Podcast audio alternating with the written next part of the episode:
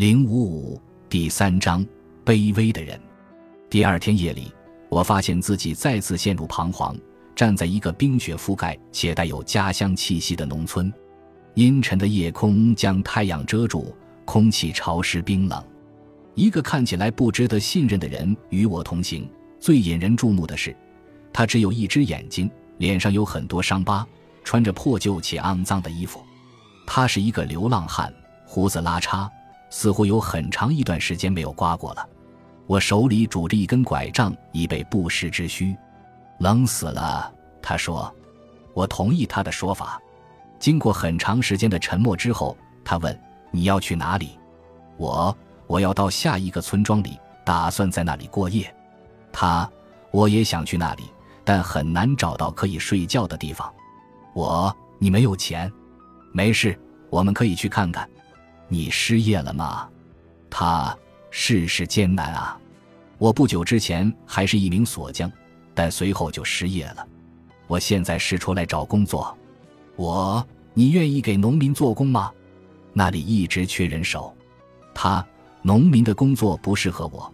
做这份工作需要早早的起床，工作很辛苦，但薪水又低。我，但农村比城镇漂亮啊。他。农村很枯燥，见不到什么人。我这里也有很多村民啊。他，但这里不会有精神的刺激。农民都是粗人。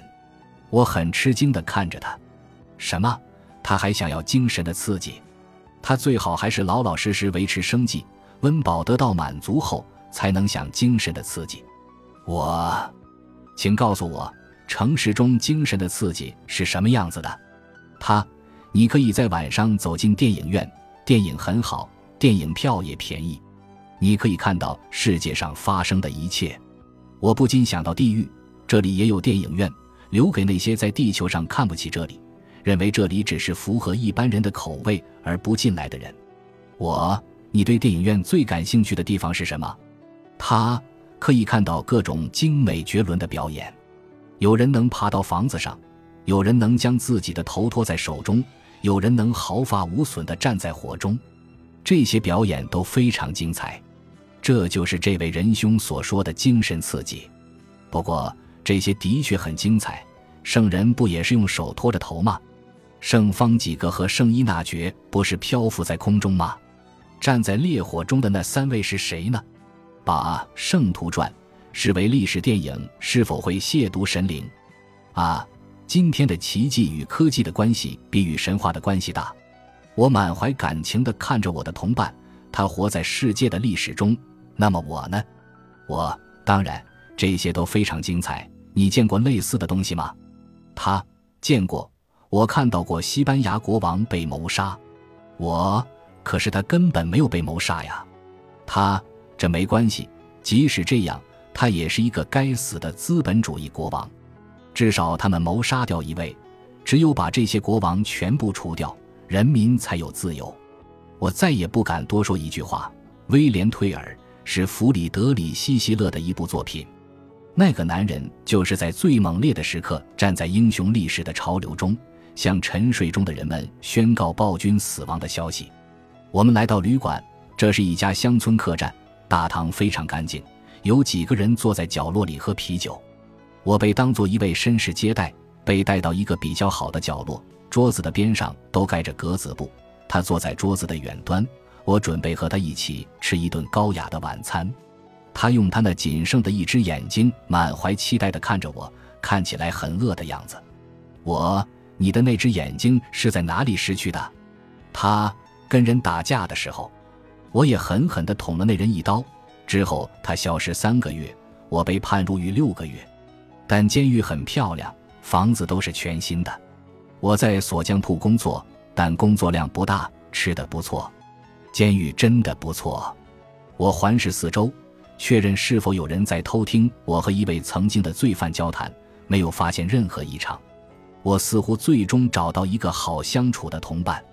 对于那些依然活在世上但从未见过内在世界的人来说，这里是不是地狱中的监狱？还有。在现实中没有深入向下探索，而只停留在表面，探底一次，不是一种特别美好的感觉吗？在哪里能直视一次现实全貌呢？他之后，我便流落街头，因为他们将我驱逐了。接着，我来到法国，那里很美好。美丽的要求真高啊！我一定能够从这个人身上学到东西。我，你为什么跟人打架？他，因为一个女人，她已经怀上别人的私生子，但我想娶她。她已经接受了我的请求，但后来又反悔了。我再也没有得到过她的消息。我，你现在多大了？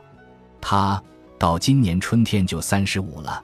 一旦我找到一份合适的工作，我们就可以立即结婚。我可以找到一份工作，我会找到的。尽管我的肺有些问题，但我很快就能再找到一份更好的工作。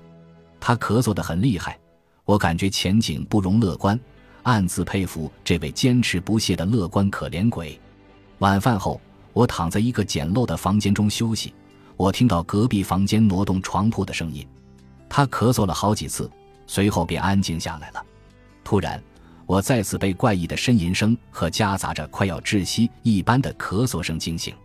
我紧张地听着，很明显这是他的声音，听起来好像很严重。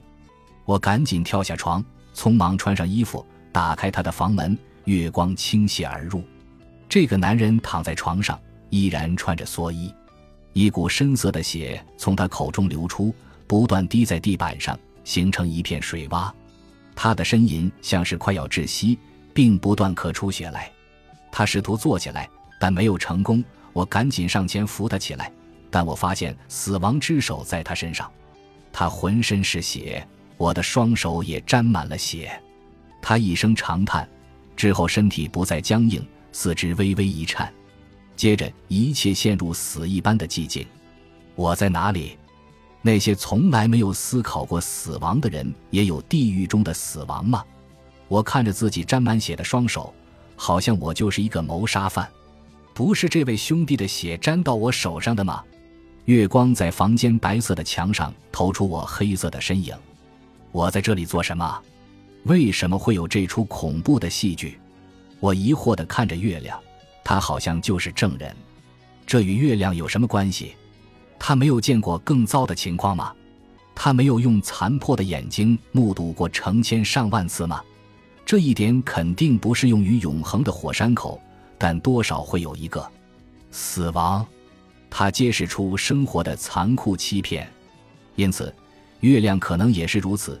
不论一个人是否离开和怎样离开，我们只有持续关注他。但以什么名义呢？这个人曾经做过什么呢？他工作过。偷懒过，笑过，醉过，吃过，睡过，为女人失去一只眼睛，名声尽失。而且他在人生的高潮之后，活在人类的神话中。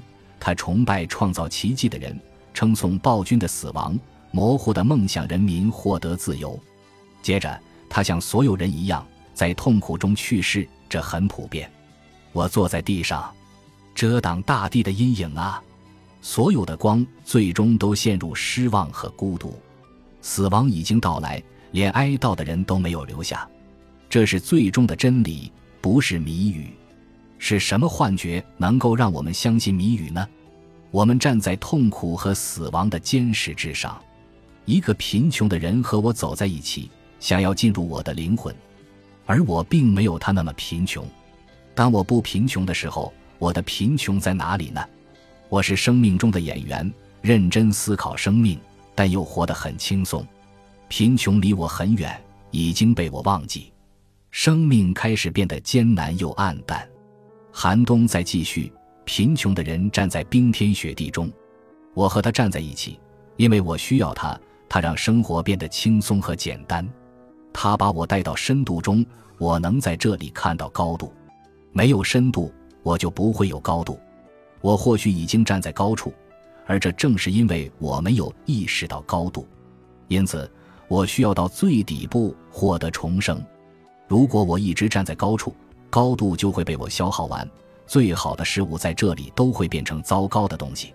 但由于我不想拥有它，所以我最好的事物也都变成我的恐惧，因为我自己变成恐惧，对自己和他人都是恐惧，是一种严重的精神折磨。